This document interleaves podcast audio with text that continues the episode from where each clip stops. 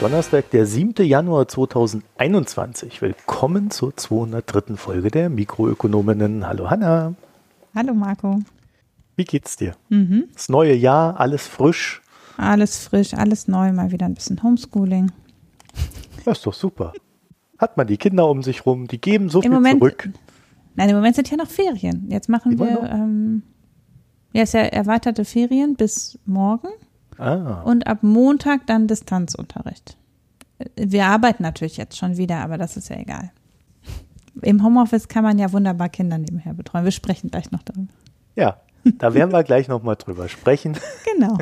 Ansonsten geht's mir äh, gut. Ich hatte ähm, relativ lange frei, habe dabei relativ wenig geschlafen, aber das ist ja egal. Und äh, sehr ruhiges Silvester verbracht, glücklicherweise. Hier in Und- Köln wurde irgendwie rumgeknallt, obwohl das ja eigentlich nicht erlaubt war, dachte ich. Aber es hat doch keiner was dagegen getan. naja, aber es wurde jetzt auch nicht so viel geknallt, also war schon ganz in Ordnung. Ich habe irgendwie geschafft, mir diese Woche vier Podcasts reinzulegen. Das heißt, es ist jetzt mein vierter und äh, ja, ich brauche dann mal ein Wochenende. Dann, also zwei muss ich dann noch schneiden. Einer war gestern eine Crossover-Folge, also es wird dann auch bei uns veröffentlicht ähm, mit dem Einmischen-Podcast, Einmischen, Ausrufezeichen Politik-Podcast von Jenny Günther. Wir haben das Buch von Friedrich Merz gelesen. Ich habe ja über Weihnachten viel Zeit gehabt, weil ich ja Podcast-Pause gemacht habe. Da habe ich Friedrich Merz gelesen. Mich hat dann jemand auf Twitter gefragt, warum ich mir das über Weihnachten antue. Ich kann dazu nur sagen, weil ich ein großes Herz habe. Nein.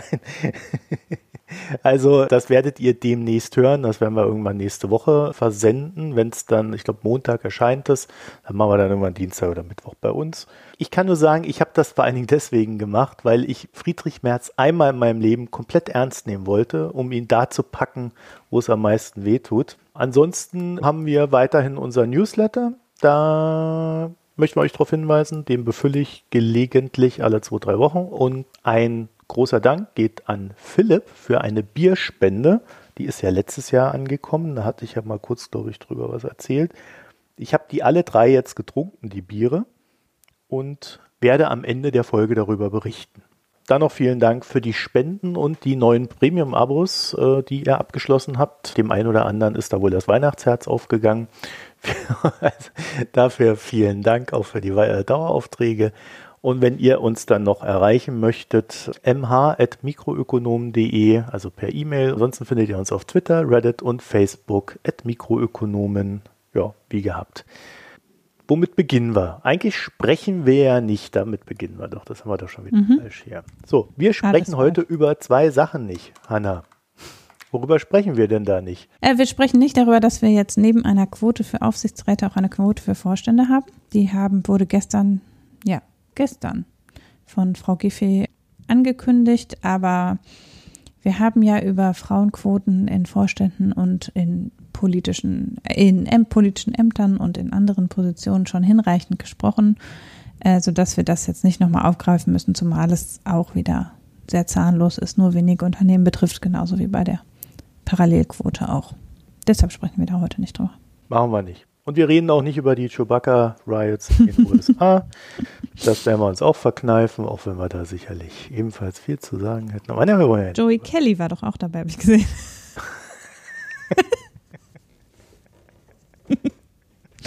ja, hat da so ein Rednerpult geklaut. Wir, wir, wir kommen wir mal zu den seriösen Sachen. Hanna, du wolltest dich noch äußern auf einen Hörerkommentar von Andreas. Ich wollte den Hörerkommentar hier nur nochmal äh, verlesen, weil er ja nur an mich gegangen ist. Also ich habe per E-Mail von Andreas, der mir auch Wein geschickt hat, dafür nochmal Dankeschön. Ich habe den ersten probiert, aber werde den heute noch nicht besprechen können. Äh, jedenfalls, Andreas hat mir außerdem neben dem Wein auch noch eine Ergänzung zu Ulrichs und meinem Trickle-Down-Besprechung geschickt. Äh, wir haben ja in der letzten Folge, im letzten Jahr, äh, Mikro 202, äh, kurz über den Trickle-Down-Effekt gesprochen, beziehungsweise die wiederum Bestätigung, dass es den Trickle-Down-Effekt nicht gibt. Und Andreas ergänzt, vor kurzem habe ich im Guardian einen Artikel von Robert Reich gelesen und er hat darin für die gegenteilige Herangehensweise des furchtbaren Trickle-Down-Ansatzes einen Namen Build-Up Economics. Hatte ich vorher noch nie gehört und finde ich eine sehr gute Idee. Damit man etwas vertreten kann, braucht es einen Namen und dieser transportiert eine unmittelbar einleuchtende Botschaft. Und dann hat er einen Link zu dem Artikel geschickt. Das ist ein Kommentar, Comment is Free Section im Guardian, wo es eben um genau das gibt, was Joe Biden ja vertritt. Building Back Better ist ja die Idee von Joe Biden. Und da geht es eben genau darum, von unten herauf durch Stärkung der unteren Einkommen und der unteren Schichten eine Konsumerhöhung und damit eine, ein höheres Steueraufkommen und ein höheres Einkommen auch für die oberen Schichten zu erreichen. Verlinken wir. Genau, verlinken wir. Danke, Andreas. Danke, Andreas. Und jetzt wird es gleich gruselig. Ich habe heute nur China. Zwei große mhm. China-Themen. Das erste ist kleiner, das zweite größer. Wir haben ja schon mal über Alibaba äh, gesprochen hier. Wir haben auch darüber gesprochen, wie China wohl gerade seinen Finanzmarkt umbaut und äh, gerade über Alibaba oder auch das dazugehörige Fintech Arn Financial müssen wir dann nochmal reden, denn es gab Weihnachtsgeschenke von China an Alibaba und Jack Ma. Ähm, ja, das Weihnachtsgeschenk an Jack Ma haben sie wohl persönlich übergeben. Der Mann ist jedenfalls verschwunden. Und das ist leider in China etwas Übliches, wenn ein Unternehmer oder Menschenrechtler oder Bürger Differenzen mit dem Staat hat, dann verschwindet der dann einfach mal. Die Partei möchte dann demjenigen während dieser Zeit, wo er verschwunden ist, unmissverständlich klar machen, was er so alles zu tun hat, damit die ganze Sache wieder ins Lot gerät. Und auch wenn wir den Vorgang im Einzelnen natürlich nicht kennen äh, und auch nicht recherchieren können, äh, wissen wir, dass in solchen Fällen auch äh, durchaus gefoltert wird. Also das dann eher zum Standardrepertoire gehört. Die Betreffenden, in dem Fall Jack Ma, tauchen dann so nach einer gewissen Zeit wieder auf, äh, meist im Fernsehen und geben dann recht reumütige Worte von sich oder ähnliches, meist gefolgt von einem, einer Verurteilung vor Gericht. Das in dem Fall dann auch so sein wird, werden wir sehen. Alibaba hat in den letzten Wochen seit dieser Eskalation, die wir ja hier auch beschrieben haben, versucht immer wieder zu betonen, dass man alles tun werde, was die Partei verlangt und was für den Staat wichtig ist und also war sehr demütig und, und zuvorkommend und, und hilfsbereit. Also die Zeitschiene, wo er verschwunden sein soll, ist natürlich auch mal wieder völlig unbekannt. Jedenfalls wurde er seit diesem Aussprechen gegenüber dem Staat nicht mehr gesehen. Das heißt also seit Oktober, seit der Absage des IPOs ist Jack Ma in der Öffentlichkeit nicht sichtbar und da ist es dann wohl irgendwo passiert. Die Regulierer haben sich die E-Commerce und Fintech-Aktivitäten von Alibaba vorgenommen, also quasi alles, was das Unternehmen so tut, haben sich das näher angeschaut und es wird jetzt in Sachen Monopolmissbrauch untersucht. Das ist die erste Untersuchung dieser Art bei so einem chinesischen Tech-Riesen. Man kann vermuten, dass es nicht die letzte sein wird. Und einer der bekannten Hauptkritikpunkte ist, dass zum Beispiel Verkäufer, also wenn du da der Plattform Alibaba was verkaufen willst, dann musst du dich entscheiden, ob du bei Alibaba verkaufst oder bei der Konkurrenz. Und wenn du dich nicht entscheidest, dann wirst du schlechter gelistet in der Produktansicht, äh, in der Suchansicht und so weiter. Also das heißt, die gehen dann so richtig her und versuchen Entscheidungen herbeizuführen, weil die Konkurrenz macht das auch. Das heißt, wenn du dich nicht entscheidest, bist du auf den großen Plattformen generell nicht sichtbar oder nur sehr, sehr schlecht sichtbar. Und das ist ja wirklich nicht das, was man möchte als Unternehmen. Dann gehen die Unternehmen halt her und entscheiden sich für eine der beiden Plattformen. Da ist der chinesische Staat jetzt dran und das ist so ein Ding, was dann vermutlich verschwinden wird. Ja, aber auch bei Arn Financial, also dem Fintech, geht's rund. Und zwar hat die PBOC, also die People's Bank of China, naja, eine ziemlich klare Ansage Richtung Geschäftsmodell gemacht. Der hat nämlich gesagt, ihr müsst das komplett umbauen. Ihr müsst zurück zu euren Wurzeln, da wo ihr hergekommen seid. Als Folge dessen muss Wealth Management und Konsumentenkredite höchstwahrscheinlich ausgegliedert werden in eine eigene Holding. Dort wiederum werden sie dann direkt von der PBOC reguliert. Also das heißt, die Zeit der hohen Renditen ist vorbei und das ist insofern für uns in Deutschland eine gute Nachricht, als dass dann die ganzen Fintech-Gurus, Grüße zum Payment and Banking Podcast an dieser Stelle, uns jetzt nicht mehr mit Grafiken vollkleistern werden, wie toll alles in China ist. sondern da wären jetzt auch die Zeiten etwas realistischer, weil diese Überrenditen, die da erzielt worden sind, die wird es dann wohl nicht mehr geben. Dann äh, musste Arn Financial bereits jetzt das Online-Einlagengeschäft einstellen. Und das ist so eine ganz interessante Geschichte, weil mit diesem Online-Einlagengeschäft haben sie wohl den Regionalbanken geholfen, Einlagen einzusammeln. Diese Regionalbanken wiederum dürfen das in China aber eigentlich gar nicht. Zumindest nicht außerhalb ihrer Region, in der sie agieren. Also sie dürfen da weder Einlagen einsammeln noch Kredite vergeben. Also sie dürfen da schlichtweg gar kein Geschäft machen. Und über Arn Financial wurde das dann wohl auch umgangen. Dann haben wir noch einen kleinen Knaller für die Einnahmen. Die Kreditquoten für junge Menschen wurden gesenkt. Und da gibt es so ganz unterschiedliche Zahlen. Das hängt dann wohl auch an dem jungen Mensch, der da agiert. Jedenfalls bis zu 90 Prozent geringerer Kreditnutzungsmöglichkeit. Man hat dann äh, chinesische Internet-Userinnen äh, vernommen, die sich darüber beschwert haben, dass man mit dem bisschen Geld, was man da jetzt noch als Kredit aufnehmen kann, in Klammern 300 Euro, man sich noch nicht mal eine Gucci-Tasche leisten könne.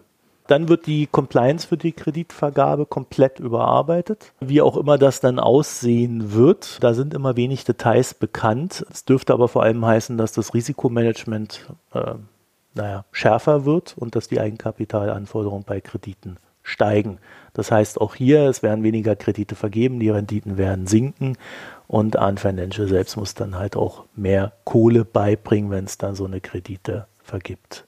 Es gibt da noch so ein Gerücht, da wissen wir dann nicht, was dran ist, also wirklich nur als Gerücht werten, nämlich dass es sein könnte, dass das Unternehmen, also Ant Financial in dem Fall, ein Strafgeld zahlen muss und das würde sich dann regulär im Bereich von ein bis zwei Prozent der Vorjahresumsätze bewegen. Das ist dann aber sicherlich nur das i-Tüpfelchen, also äh, das ist nicht das Hauptding. Und es geht natürlich nicht nur Jack Ma an den Kragen, sondern der ist da mehr oder weniger nur das Symbol, um alle anderen zu disziplinieren. Also die Banken- und Versicherungsüberwachung in China hat allen Fintechs den Hinweis gegeben, dass sie doch bitte ihr Geschäftsmodell überprüfen sollen, um sicherzustellen, dass die regulatorischen Anforderungen erfüllt werden. Also in der Praxis dürfte das dann meines Erachtens so aussehen, alles, was Ant Financial nun verändert, wird seitens der anderen Fintechs nachvollzogen, weil am Beispiel Ant Financial ja gezeigt wird, wie es dann künftig aussehen soll. Und wer dann da nicht mitmacht, der wird sicherlich die ein oder andere Repressalie zu erleiden haben. Und jetzt sind wir natürlich auch hier wieder so an dieser grundsätzlichen Schwierigkeit. Die Regulierung an sich ist sicherlich im, im Einzelnen vielleicht sogar sinnvoll und man kann das begrüßen, gerade auch wenn es um Sicherheit des äh, Finanzmarktes geht und so weiter und so fort.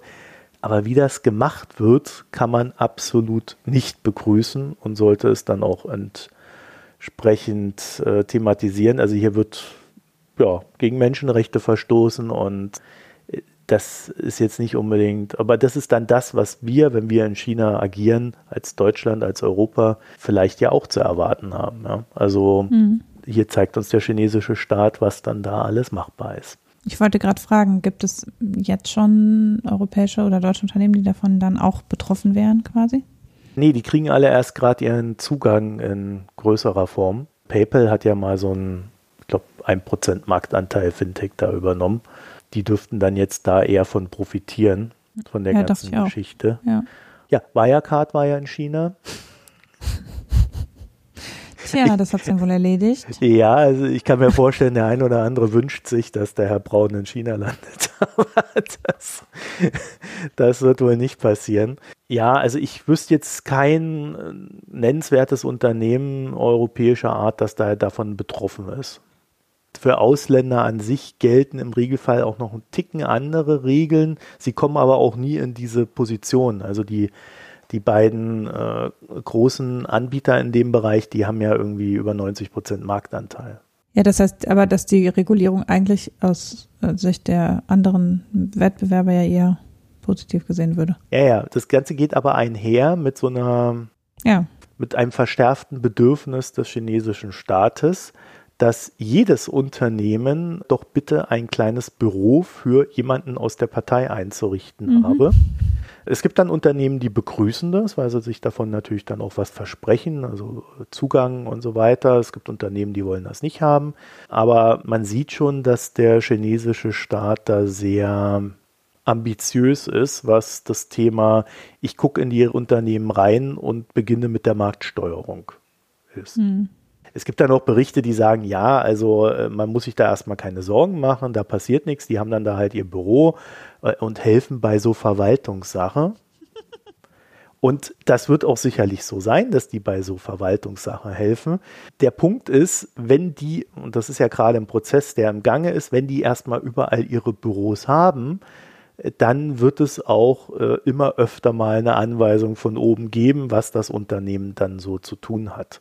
Und ich könnte mhm. mir halt vorstellen, dass in so einem Staat wie China dann auch, ja, da irgendjemand irgendwann mal so eine Tabelle hat und dann gucken die dann rein und, oh, Rendite 15 Prozent? Nee, das geht nicht. So, und dann muss das Unternehmen Maßnahmen ergreifen, dass wieder der Wettbewerb gestärkt wird, zum Beispiel. Mhm und so weiter. Also äh, ich bin gespannt, wohin sich diese Wirtschaft entwickelt, wie das alles aussieht am Ende. Aber es zeigt sich halt hier, dass diese ganzen Artikel, die man teilweise in der FAZ lesen konnte, vom überlegenen äh, Wirtschaftsmodell der Chinesen, also diese Mischung aus Kapitalismus und Staat, Staatskapitalismus, dass die Überrenditen und Freiheit irgendwie ermöglicht. Naja, Mhm. Nicht gut gealtert, diese Dinger. ja. Aber kommen wir mal zu dir, Hanna. Mhm. Du hast ja auch ein Leib- und Magenthema entdeckt. Ich habe eine kleine Welle auf Twitter gemacht, ohne dass ich das so richtig wollte. Was hast du denn gemacht? Also es ist so, es gab diese Woche, weil ja über die wieder anstehende Verlängerung des sogenannten harten Lockdowns diskutiert wurde und in dem Zuge ja auch sehr stark über Schulschließung debattiert wurde und ja ähm, wurde was wieder aufgewärmt, was im Prinzip schon nach dem ersten Lockdown publiziert wurde. Also ich habe dann sehr erstmal recherchiert, woher das überhaupt kam, weil auf einmal tauchte wieder auf bei verschiedenen Menschen, die eher im konservativen Spektrum zu verorten sind in der Presselandschaft, dass ja äh, Schulschließungen zu massiven Verlusten beim Lebenseinkommen führen. Also wenn die Schule geschlossen ist, so viel weniger gelernt wird, dass dadurch ein massiver Verlust beim Lebenseinkommen zu erwarten ist. Ungefähr in der Größenordnung drei Monate Schulschließung, drei Prozent weniger Lebenseinkommen. Und äh, dann habe ich gedacht, das wäre irgendwie eine neue Publikation. Das stimmt aber nicht. Die, das, es gibt da im Prinzip zwei Publikationen, auf die sich das bezog. Und es wurde jetzt nur noch mal von einem Wissenschaftler vom CESIFO, also einem Bildungsökonomen, noch mal zusammenfassend in einem Thread zusammengefasst. Und ich glaube, deshalb ist das wieder hochgekocht. Jedenfalls gibt es eine Studie vom IFO, Institut, wo es um die Folgekosten von ausbleibendem Lernen während Corona äh, geht. Die ist aus Mai, die Studie. Und dann gab es im Juni, glaube ich, eine Publikation von der OECD mit einem ähnlichen Tenor, nämlich dass natürlich, das macht ja auch Sinn, wenn man drei Monate gar nichts lernt, lernt man insgesamt weniger und das wird irgendwie negative Auswirkungen haben. Mhm. Es gibt ja auch mehr äh, Stimmen. Auch die Kinderärzte sprechen sich ja sehr dafür aus, dass äh, die Schulen geöffnet bleiben. Also man hört eben einerseits diesen An Ansatzpunkt, dass da eben Wissen entgeht, weil das Homeschooling eben nicht leistet, was in der Schule geleistet wird und andererseits eben, dass es erhebliche psychosoziale Folgen hat, weil eben die Gemeinschaft fehlt und der Austausch mit anderen und weil besonders benachteiligten Kindern auch tatsächlich grundlegende Möglichkeiten fehlen, zu lernen, teilweise auch mittags was zu essen beko zu bekommen und so weiter. Ich sage auch gar nicht, dass es total toll ist, wenn die Schule zu ist, weder aus Elternsicht, also aus Elternsicht sowieso nicht. ähm, weil niemand hat Lust, Homeschooling längere Zeit zu machen, aber eben auch natürlich nicht für die Kinder. Die Frage ist aber, wo sind die Prioritäten?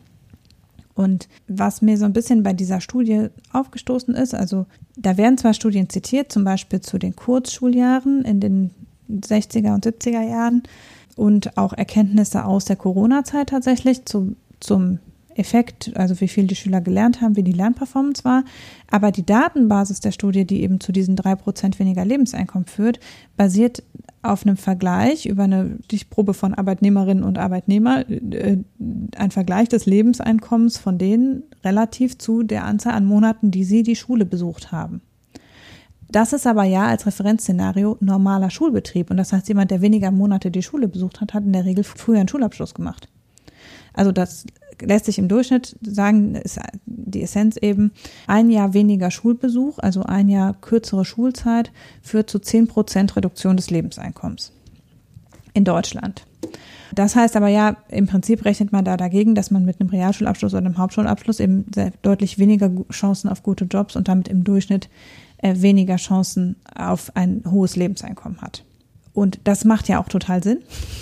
Aber das ist ja nicht das Referenzszenario, was wir hier betrachten, denn hier wird ja jetzt niemand, äh, weil die Schule geschlossen wird, auf einmal nur einen Realschulabschluss machen, der ein Abitur anstrebt. Oder zumindest hoffen wir, dass das für niemanden gilt. Das heißt, ich bin der Meinung, oder ich habe das eben auf Twitter so aufgegriffen, dass dieses Referenzszenario über den Durchschnitt des Schulbesuchs in der Vergangenheit, das zu berechnen, zu, ne, zu einer deutlichen Überschätzung des Lebenseinkommenseffekts führt. Es kann durchaus sein, dass wir einen negativen Effekt auf das Lebenseinkommen haben. Ich glaube, der ist sogar viel stärker bei Leuten, die jetzt in den Beruf einsteigen. Also weil da ist es tatsächlich, ähm, wenn immer in Zeiten, wo es gerade wirtschaftlich schlecht läuft, schafft man einen sehr viel schlechteren Berufseinstieg, als wenn es gerade im Boom ist. Das heißt, diejenigen, die jetzt in den Beruf einsteigen, die sind tatsächlich in ihrer Karriereentwicklung gehindert und werden im Vergleich ein schlechteres Lebenseinkommen haben. Aber ich halte diese drei Prozent für drei Monate, halte ich für eine Überschätzung. Und das habe ich eben ausgeführt in einem Thread auf Twitter, der sehr weit gestreut hat und von Wirtschaftsweisen retweetet wurde. Und ich habe darauf einige Antworten erhalten und habe mich deshalb auch jetzt so mit dem ganzen Themenkomplex noch mal ein bisschen weiter befasst. Das eine ist, dass tatsächlich möchte ich völlig anerkennen. Wir wissen, dass durch die Kurzschuljahres in der Tat einen negativen Einfluss auf das Lebenseinkommen gab und auch ein negativer Effekt auf die Mathematikkompetenzen nachgewiesen werden kann für die Kurzschuljahre. Jetzt muss man natürlich sagen, ich habe das mit den Kurzschuljahren in Mathfred selber als Beispiel genannt. Jetzt muss man natürlich sagen, wie ist Beschulung gelaufen in den, in den 60er und 70er Jahren? Ja, ausschließlich durch Frontalunterricht und durch repetitive Wiederholung. Das heißt, es ist da natürlich eingängig, dass tatsächlich eine Verkürzung der Anwesenheit in der Schule zu einem Lernverlust führt, weil der Stoff ja nur durch Frontalunterricht erarbeitet wurde sozusagen. Und dann gibt es auch noch eine Studie, die wir auch verlinken können, zum Distanzunterricht in den Niederlanden und in Belgien, die ja technisch deutlich besser ausgestattet sind als äh, Deutschland, was die Digitalisierung der Schulen anbelangt, wo trotzdem eben rausgefunden wurde, das ist auch relativ konsistent, dass der Lernfortschritt im Frühjahrs-Lockdown nicht berauschend war. Das finden wir auch für Deutschland, dass eben angegeben wird, die Schüler haben am Tag statt sonst sechs Stunden eben zwei Stunden mit Lernen verbracht oder so und haben entsprechend auch in der Zeit weniger gelernt. Das möchte ich auch gar nicht anzweifeln. Die Frage ist, hat das eine Auswirkung auf das Lebenseinkommen? Also ich zweifle nicht an, dass man im Homeschooling weniger lernt jetzt oder im Distanzlernen der Lerneffekt geringer ist als in der Schule. Zumindest so, wie das Distanzlernen im Frühjahr gelaufen ist. Es könnte ja sein, es läuft jetzt besser. Aber im Frühjahr war es ja de facto so, dass ähm, jeder Schüler, jede Schülerin die Möglichkeit hatte, sich völlig rauszuziehen und nichts zu machen. Und dass gerade im Bereich der Mittelstufe auf Sekundarschulen natürlich auch ein Drittel der Schüler oder so das gemacht hat. Also die haben einfach gar nichts gemacht. Also die Schulen geben eben an, dass sie ein, je nach Schulform ein Viertel bis die Hälfte der Schüler verloren haben in dieser Zeit im Grunde. Jetzt war es aber ja da auch klar, dass das, das Distanzlernen nicht relevant ist für den Erfolg, also dass es dazu für keine Benotung geben wird für die Leistung aus dem Distanzlernen oder dass es, wenn, nur positive Berücksichtigung finden kann. Das galt auch für die Grundschulen. Auch bei den Grundschulen habe ich heute gelesen, gibt es wohl ähm, Schüler, die, wo gesagt wird, ne, so wie es bisher läuft, Stand jetzt müssten alle Erstklässler, die Hälfte Erstklässler die erste Klasse wiederholen. Das wage ich anzuzweifeln, weil hm, ich unterstellen würde, dass das ähm, äh, der Grundschulstoff durch Eltern leichter vermittelt werden kann und dass die Grundschüler in der Regel auch eher durch die Eltern angehalten werden können, was für die Schule zu machen, als das in der weiterführenden Schule ist. In der Grundschule spielt der soziale Aspekt, glaube ich, eine sehr viel höhere Rolle als ähm, der Lerneffekt. Aber gut, wie auch immer. Jedenfalls äh, wissen wir schon, dass auch bei besserer technischer Ausstattung ähm, das Lernen im Distanzunterricht nicht besonders gut gelaufen ist. Allerdings, und das ist sozusagen so der Gegenpol, gibt es Studien zu explizitem Homeschooling, also Schulverweigerern. Äh, das ist ja in Deutschland, wird das ja mit Gefängnis geahndet und es ist verboten, aber es gibt in den aller, allermeisten anderen Ländern ist es erlaubt. Also da kann man sein Kind von der Schule abmelden, wenn man sicherstellt, dass man es selbst unterrichtet und es Prüfungen ablegt. Also man kann quasi selbst unterrichten und dann muss das Kind am Ende des Schuljahres eine Prüfung machen. Wenn sie besteht, darf man weiter selbst unterrichten. Das geht in den USA problemlos, auch in den Niederlanden und in den skandinavischen Ländern äh, gibt es die Möglichkeit dieser Heimbeschulung. Und von solchen zu Hause beschulten Kindern, obwohl viele von denen ja aus einem ähm, Spektrum kommen, also einem politischen Spektrum, wo man das jetzt aus gesellschaftlicher Sicht nicht unbedingt begrüßen würde, also ultrarechte oder religiöse oder so und so weiter, gerade in den USA, haben die bis auf ganz einzelne Themen wie Evolutionstheorie äh, keine nennenswerten Lücken. Also die haben im Studium und im Beruf später eigentlich die gleichen Chancen wie die anderen. Da ist es aber natürlich auch so, dass die Eltern sich explizit dafür entscheiden, zu Hause zu unterrichten und auch ein Interesse daran haben, dauerhaft ein Konzept zu entwickeln, wie ihr Kind was lernt. Denn die Eltern wollen dem Kind ja nicht den Lebensweg verbauen. Ja, ja, da gibt es eine Organisation, ne? die Lehrmaterial zur Verfügung stellt für Eltern, die ihr Kind daheim. Ja, sowas, natürlich. Also ne, da, da steht halt ein Konzept dahinter. Man kann, man kann die Motivation anzweifeln und auch die, wie umfangreich der Stoff dann behandelt wird, aber da steht, steht halt ein Konzept dahinter, wo das tatsächlich zu Hause unterrichtet wird. Und wie wir sehen, kommen die ja bis ins Kapitol. Zum Beispiel. Ja, aber eben auch an amerikanische angesehene Unis. Also, ne, die müssen ja immer Prüfungen ablegen und das auch in Frankreich ist das so, du kannst das machen, du musst halt jedes Jahr eine Prüfung ablegen und die meisten schaffen halt diese Prüfung. Das heißt, prinzipiell ist es möglich, außerhalb von Präsenzanwesenheit in der Schule was zu lernen.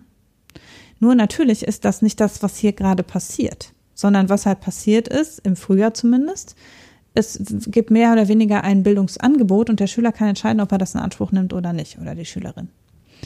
Und ähm, dann entscheiden sich die Schülerinnen und Schüler, je nachdem, wie sehr ihre Lehrer mit der ihre Eltern mit der Peitsche dahinter stehen und je nachdem, wie äh, die Motivation des Schülers oder der Schülerin ist, eben da was zu machen oder nicht. Weil es einerseits keine Sanktionierung durch Abwesenheitsnotizen, Noten oder wie auch immer gab. Und andererseits, weil es eben auch kein, keine Interaktion mit der Lehrkraft gab, die irgendwie dazu führt, ähm, dass die Schüler ein soziales Commitment entwickeln, eben den Lehrer nicht enttäuschen zu wollen oder sowas. Zumindest in vielen Fällen. Aber es gibt sicher Ausnahmen. Es gibt Lehrer, die ganz brillanten Distanzunterricht aus dem FF gemacht haben. Aber die meisten Lehrerinnen und Lehrer sind dafür ja auch nicht ausgebildet. Also auch wenn wir in den Niederlanden oder in Belgien wir die technische Ausstattung dafür haben, heißt das ja nicht, dass jemand auf einmal Distanzunterricht kann. Man kann ja nicht einfach den Leuten ein iPad geben und sagen, hier, jetzt machen wir mal Distanzunterricht und wir unterhalten uns jetzt einfach genauso wie sonst in der Schule, mache ich jetzt acht Stunden Unterricht über Zoom. Das funktioniert halt nicht, sondern Fernlehre ist ein grundsätzlich anderes Konzept und eigenständiges Lernen braucht andere Materialien. Und man kann nicht einfach mit den gleichen Aufgabenblättern, die man sonst, wo man erst was klärt und dann gibt man die Aufgabenblätter raus, die kann man nicht einfach den Schülern schicken und sagen, jetzt mach mal. Natürlich machen die Schüler das dann nicht. Das heißt im Prinzip, das, was äh, ich sehe, was sozusagen auch versäumt worden ist politisch und warum wir jetzt wieder in diese Diskussion reinrennen, ist, dass man ja hätte sagen müssen, okay, wir stellen uns darauf ein, wir werden ein Drittel bis die Hälfte des nächsten Schuljahres irgendwie in, Form, in eigenständigen Lernformen verbringen. Und jetzt nehmen wir Fortbildungsmittel in die Hand und Mediendidaktikerinnen und Didaktiker, die es eben im Bereich der beruflichen Weiterbildung und im Bereich der Universitäten durchaus gibt, und fragen die mal, wie könnte man denn die Schulmaterialien XY aufbereiten, dass sie zum Selbstlernen geeignet sind.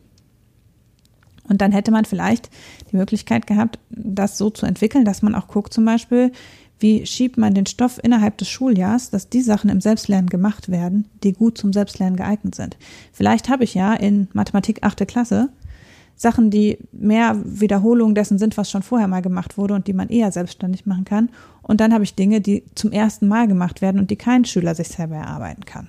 Und vielleicht könnte ich das ja zwischen Winter und Frühling so hin und her schieben, dass ich in Präsenz die Dinge unterrichten kann, die essentiell eine Lehrkraft erfordern. Natürlich könnten die Lehrkräfte auch Lernvideos zur Verfügung stellen. Es gibt super coole Lernvideos auf YouTube. Es gibt Lehrer, die sich hinstellen und frei zugänglich auf YouTube alles Mögliche erklären und die das richtig gut machen. Ne? Und da ist es eben auch die Frage als Lehrkraft. Gucke ich vielleicht mal durch, was gibt so an Lernvideos, was könnte ich meinen Schülern empfehlen, um sich das und das Thema zu erarbeiten. Und das ist, aber natürlich kann man es keiner Lehrkraft vor, vorwerfen, dass sie das nicht eigenständig machen, wenn sie gar nicht wissen, für wie lang und wann sie ins Distanzlernen gehen, ob sie Hybrid oder Distanz oder gar nicht unterrichten. Die rechtlichen Vorgaben sind ja jetzt wieder drei Tage bevor es losgeht geschaffen worden. Und da hat natürlich niemand ein Konzept in der Tasche. Man hätte am Anfang sagen können, jetzt wird es ja schon wieder schwieriger mit der Ausgangsprojektion, Impfung und dann wird alles gut. Aber äh, man hätte am Anfang sagen können, okay, wir wir entwickeln jetzt einfach mal für zwei Jahre den Stoff. Ja. für Fernunterricht. Vielleicht äh, in einer Mischung Fern- und äh, Präsenzunterricht, äh, weil wir wissen, im Sommer wird es etwas besser. Und dann gucken wir halt, dass wir das irgendwie so organisiert bekommen. Aber es fand ja dahingehend in keinem einzigen Bundesland eine Bestrebung statt. Ne? Nee, und wenn es gesagt worden, die Schulen sollen ein Distanzlernkonzept entwickeln, dann entwickelt jede Schule das einzeln. Und niemand von denen hat das vorher je gemacht. Und die Schule selber kann sich auch nicht dann einen Experten holen, der sie darin mal kurz brieft. Die hat ja kein Budget ja, dafür. Ne, die haben da kein Budget für, die haben da keine Zeit für. Die hatten ja die ganze Zeit noch den ganzen Overhead durch kranke Kolleginnen und Kollegen. Ne? Also es ist ja auch erheblich, Lehrkräfte sind ja dauerhaft ausgefallen. Da, dann muss man ständig gucken, müssen jetzt wieder welche in Quarantäne und so weiter. Die Schulen waren ja sowieso mit der Situation völlig überfordert. Deshalb finde ich natürlich, keine Frage, ist das Distanzlernen jetzt Mist. Aber wenn wir von diesem Lebenseinkommensgerede dann müssen, muss ich einfach sagen, es gibt in Deutschland deutlich größere Probleme bei der Bildung, als dass jetzt drei Monate alle gleichzeitig nicht in die Schule gehen, weil es betrifft ja dann den ganzen Jahrgang und da bügelt sich das vielleicht schon irgendwie so über die Zeit aus. Das Problem, und dieses Problem ist tatsächlich da, ist, es betrifft die einkommensschwachen und bildungsfernen Schichten deutlich stärker als die Akademikerkinder und die einkommensstarken Familien. Und das ist natürlich ein Systemproblem, was wir im Bildungssystem in Deutschland haben und was jetzt aber so richtig reinhaut.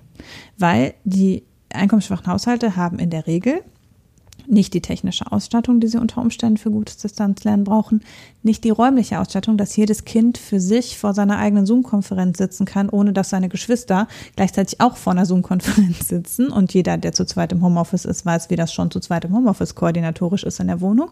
Also in, in, im schlimmsten Fall sitzen dann da ja fünf Leute in so einem Haushalt und müssen alle einen Raum für Homeoffice haben. Und äh, außerdem ist es so, dass eben die sowieso wir ja eine starke Korrelation in Deutschland zwischen einkommensschwach und bildungsfern haben. Viel schlimmer als in allen anderen Ländern. Es ist ja so, die OECD haut jedes Jahr auf Deutschland drauf, wie undurchlässig unser Bildungssystem ist.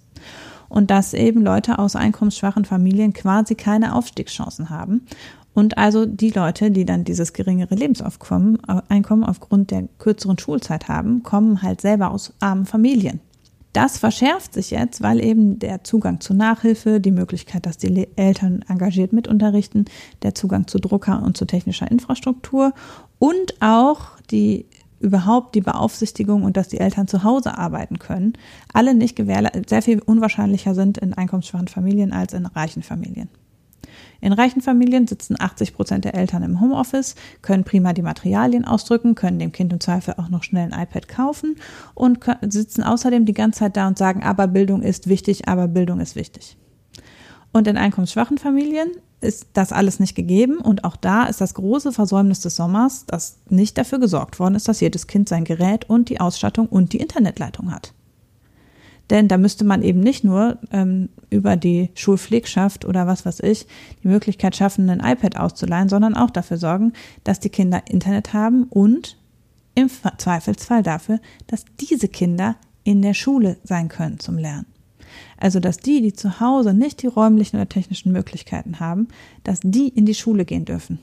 Und dass man nicht sagt, wir machen jetzt eine Notverwahrbetreuung für Kinder, wo die Eltern systemrelevanten Besuch, Beruf haben oder die Betreuung nicht gewährleisten können. Das ist ja, man muss es zugeben, in NRW derzeit besser geregelt als in anderen Bundesländern. Bei uns dürfen auch Kinder in die Schule gehen, wo die Eltern kein Homeoffice machen, ob, auch wenn sie nicht in einem systemrelevanten Beruf sind. Aber die werden da ja nur verwahrt, die werden da ja nicht unterrichtet. Und auch da könnte man ja sagen, als Lehrkraft oder als Jugend- und Sozialamt habe ich Einblick da rein, welche Kinder besonders benachteiligt sind durch das Lernen von zu Hause. Und diese Kinder werden zu Lerngruppen zusammengeschlossen von fünf Kindern, die sich in der Schule treffen. Und auch da fehlt die, fehlte die politische Weitsicht, sowas im Sommer anzuregen und zu organisieren. Und fehlt jetzt der rechtliche Rahmen, um das umsetzen zu können. Und das ist aber ein Problem. Dieses Problem trifft uns zwar jetzt, aber wir haben das Problem, weil unser Bildungssystem ungerecht ist und weil wir eine extrem schlechte soziale Durchlässigkeit haben. Und das wird man jetzt auch nicht, also da kann man jetzt ein bisschen flickschustern, aber das wird man jetzt auch nicht durch Präsenz in der Schule wieder gerade biegen, sondern das muss man wieder gerade biegen, indem man ernsthaft Geld in die Hand nimmt, um das Bildungssystem auf Vordermann zu bringen. ich finde es sehr ärgerlich, dass wir jetzt gegen Dinge argumentieren wie, ja, aber kriegen die Kinder dann warmes Mittagessen und haben die denn die technische Ausstattung und sitzen die nicht vielleicht zu Hause rum und spielen nur Computer? Das ist halt alles egal, wenn sowieso ein Kind, was auf die Hauptschule geht, im Leben sehr viel schlechtere Chancen hat als ein Kind, was aufs Gymnasium geht und vor allen Dingen deren Kinder auch wieder auf die Hauptschule oder aufs Gymnasium gehen werden und die Enkel auch noch. Und das ist ja das, was passiert. Die Kinder haben quasi keine Möglichkeit, eine andere Bildungskarriere einzuschlagen als ihre Eltern. Und daran ändert eben auch drei Monate Präsenz oder nicht nichts. Also deshalb, ich finde das von der Prioritätensetzung her schwierig, zumal ja inzwischen sich auch herausgestellt hat, dass es lange nicht so ist, wie jetzt ja lange Zeit gesagt wurde, dass die Schulen nicht zum Pandemiegeschehen beitragen. Über die dreiwöchigen Schulferien ist die Inzidenz bei den 10- bis 19-Jährigen um auf die Hälfte gesunken. Ja. Und das deutet ja schon darauf hin, dass die Schule offenbar doch zur Infektion beigetragen hat. Ja, ich glaube, das ist mittlerweile nicht mehr von der Hand zu weisen. In England soll es ja sogar so gewesen sein, dass diese Virusmutation, die wir jetzt alle befürchten, äh, in den Schulen entstanden sein soll.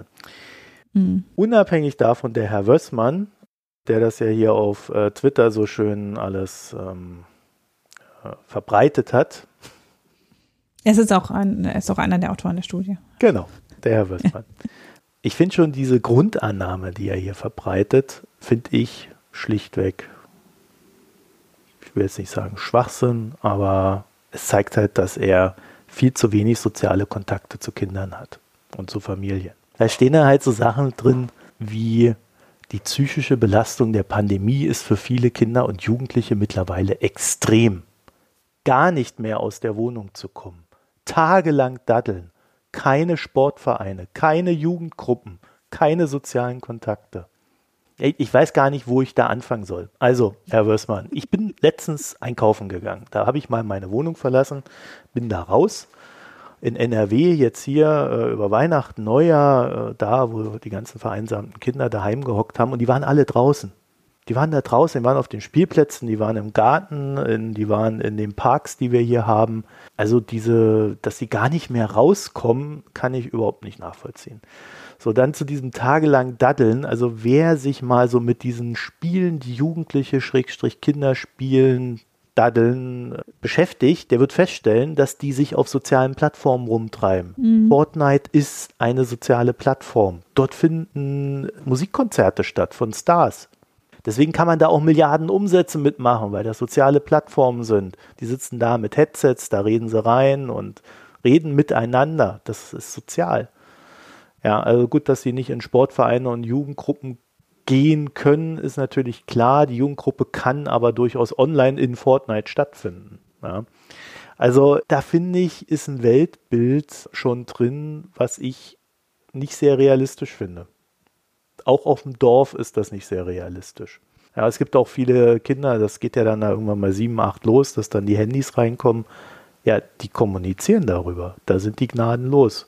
Äh, da gibt es ganze Berichte drüber, wie die sich gegenseitig im WhatsApp mobben ja, ne, äh, aber ist ein soziales Ereignis. So wie auf dem Schulhof, ne? Ja, so wie auf dem Schulhof. Also ich finde, es ist nicht so, es ist nicht so krass. Und äh, es gibt aber wirklich tatsächlich größere Probleme mit dem Unterricht. Und ich, ich bin ernsthaft erstaunt, dass wir da eigentlich immer noch nicht in, also dass wirklich diese, diese Bildungsminister und diese KMK, dass die sich so dermaßen verweigern, da mal einen Schritt in die Zukunft zu gehen.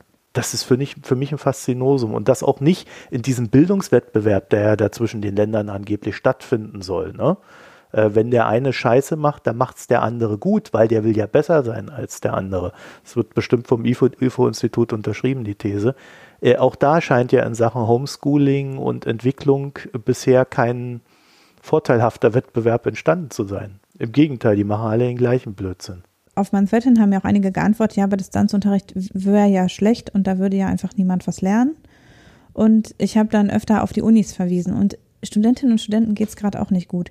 Die leben oft alleine, die sind relativ sozial isoliert. Studentisches Leben ist auch sehr stark auf Interaktion ausgerichtet. Das ist für die Studentinnen und Studenten gerade auch kein Vergnügen. Trotzdem sagt da auch niemand, die müssen jetzt alle in Präsenz an die Unis. Unter anderem deshalb, weil die Unis haben im Prinzip jeweils für ein ganzes Semester entschieden, wir machen jetzt ein Digitalsemester und haben dann auch die Infrastruktur hochgefahren und die Möglichkeiten geschaffen und äh, ganze Prüfungsmöglichkeiten ganz neu eruieren lassen, rechtliche Rahmenbedingungen geändert und so weiter. Also das, was an den Unis passiert ist, war so viel vorausschauender als das, was an den Schulen passiert ist. Und ich habe ja im Unisektor auch relativ viel Einblick und natürlich läuft da auch nicht alles rosig und viele Professorinnen und Professoren haben sich dann auch einfach hingestellt und über Zoom ihre, Fortbe ihre Vorlesung genauso gehalten, so langweilig oder nicht langweilig, wie sie es auch äh, in Präsenz machen würden. Aber man sieht an den Unis schon sehr viel mehr Bereitschaft zur Bildungsinnovation einerseits und andererseits aber eben auch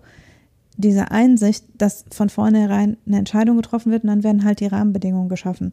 Und dann hat auch niemand von denen Bock auf immer nur noch Fernlehre zu machen. Und natürlich freuen die sich auch alle, wenn sie ihre Studentinnen und Studenten wieder sehen können. Und gerade im Bereich Prüfungen ist sicher in vielen Bereichen die reine digitale Prüfung nicht das Nonplusultra. Aber es ist halt das in den sauren Apfel beißen, damit das Jahr nicht ganz verloren ist, macht man es halt jetzt so. Und das fehlt sozusagen im Bereich der Schulen und ich würde sagen, deshalb, weil die Kultusminister haben diese Entscheidung nicht getroffen. Die Regierungsbezirke können nicht gegen ihre Ministerien arbeiten und auf, auf dem Level der einzelnen Schule ist die Einheit zu klein. Eine Einzelschule ist halt viel kleiner als eine Uni. Das heißt, da ist einfach nicht die kritische Masse, um so eine Entscheidung zu treffen. Das heißt, man hätte zumindest auf Regierungsbezirks- oder eigentlich auf Landesebene jeweils diese Entscheidung treffen müssen. Und die ist nicht getroffen worden und die Rahmenbedingungen sind nicht geschaffen worden. Und ja, also deshalb, ich würde auch unterschreiben, dass was die sozialen Effekte anbelangt, also was den Austausch anbelangt, ist sicher ähm, einerseits natürlich außerhalb von, also in der Freizeit sowieso, auch Austauschmöglichkeiten gibt. Und natürlich ist es doof, kein Sportverein und so weiter. Aber ähm, die Schule ist ja auch kein Ersatz für Sportverein oder Jugendgruppe. Also viele gehen ja nicht in der Schule, also haben ja in der Freizeit eine andere Peer Group, als sie in der Schule haben. Und dann ist auch, wenn ich dann die Doofen sehe, die ich in der Schule nicht leiden kann, dann nützt mir das ja auch nichts, wenn ich die Leute, die ich in meiner Freizeit freiwillig sehen möchte, nicht sehen kann, die meinen Sport teilen oder was auch immer. Man ist ja in der Schule auch nicht zwangsläufig mit seinen Herzensfreunden zusammen. Das ist aber nett formuliert, ja. Diese Sicht auch, dass sozusagen die Schule jetzt auffangen soll, dass die verfehlte Bildungspolitik der letzten 50 Jahre und ja auch die verfehlte Sozialpolitik, weil die Schule das warme Mittagessen und die Infrastruktur zum Lernen und den, den Schutz vor häuslicher Gewalt, das soll jetzt alles durch die Schule geleistet werden, durch die Kitas. Das ist ja völliger Humbug, das ist ja sonst auch nicht geleistet worden. Also das ist halt nur eine Notnagel, weil die Jugend- und Sozialämter und die ähm, und Hartz IV am Ende ein völliges Versagersystem sind. Diese Pandemie macht halt, und das haben halt Krisen so an sich, vieles offensichtlich, was immer schon da war. Und anstatt jetzt zu sagen, ja, okay, dann versuchen wir das zu korrigieren, was grundsätzlich schief läuft, sagt man, nee, wir müssen nur bisher zu, zu, zu Status quo zurück und dann läuft es ja schon irgendwie. Und das ist natürlich, also so läuft halt, äh, so läuft halt Innovation am Ende auch nicht. Ne? Also das ist halt, äh, eine Herangehensweise. Man hätte jetzt ja auch sagen können, okay, wir gucken jetzt, dass wir die Lektionen, die wir da lernen, auch tatsächlich nutzen. Der Bund und die Länder versuchen ja Geld auszugeben, um die Wirtschaft anzuregen. Und das hätte man ja jetzt durchaus auch gezielt in die Bereiche äh, ausgeben können, wo offensichtlich Investitionen im Bildungssystem notwendig sind, aber auch zum Beispiel, indem man sagt, wir stärken jetzt einkommensschwache Familien. Wir haben eben über Building Up Economics gesprochen, indem man sagt, ähm, offensichtlich sind einkommensschwache Familien von der Pandemie besonders stark betroffen. Wir schieben jetzt gerade in diesen Bereich die Förderung rein. Der Antrag auf Erhöhung der Hartz-IV-Sätze oder einen Hartz-IV-Zuschlag in der Pandemie ist ja abgelehnt worden im Bundestag. Also eben die, die offensichtlichen Probleme, die sich an so Stellen wie kein warmes Mittagessen oder so zeigen, werden halt nicht angegangen, sondern sollen wieder gestopft werden mit dem Notnagel, der vorher schon nur unzureichend funktioniert hat.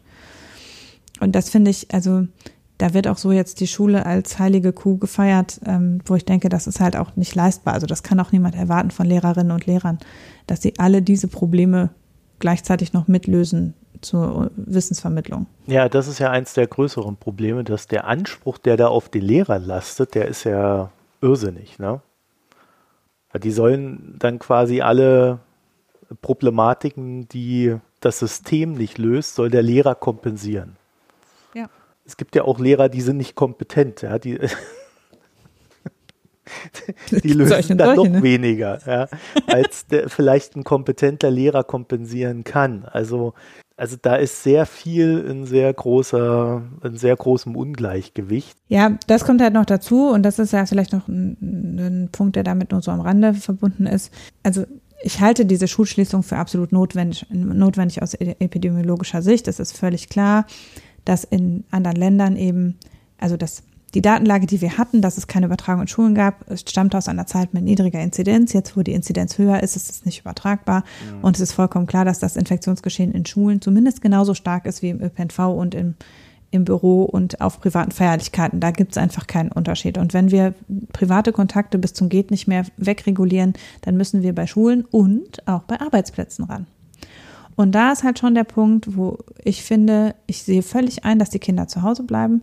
Aber wenn man sich anguckt, wie diese Corona-Beschränkungen jetzt beschlossen worden sind, dass man privat nicht mal mehr mit einer anderen Familie, also quasi das, das Konstrukt Bubblekind, was ja so auch von Drosten und anderen propagiert wird, dass man eine andere Familie hat, die man eben noch trifft, damit die Kinder soziale Kontakte haben. Selbst das ist ja im Grunde schon nicht möglich, wenn ich jetzt für jedes meiner drei Kinder eine, ein Bubblekind zum Beispiel haben will oder so äh, weil man sich nur mit einem anderen Erwachsenen maximal treffen darf. Mhm.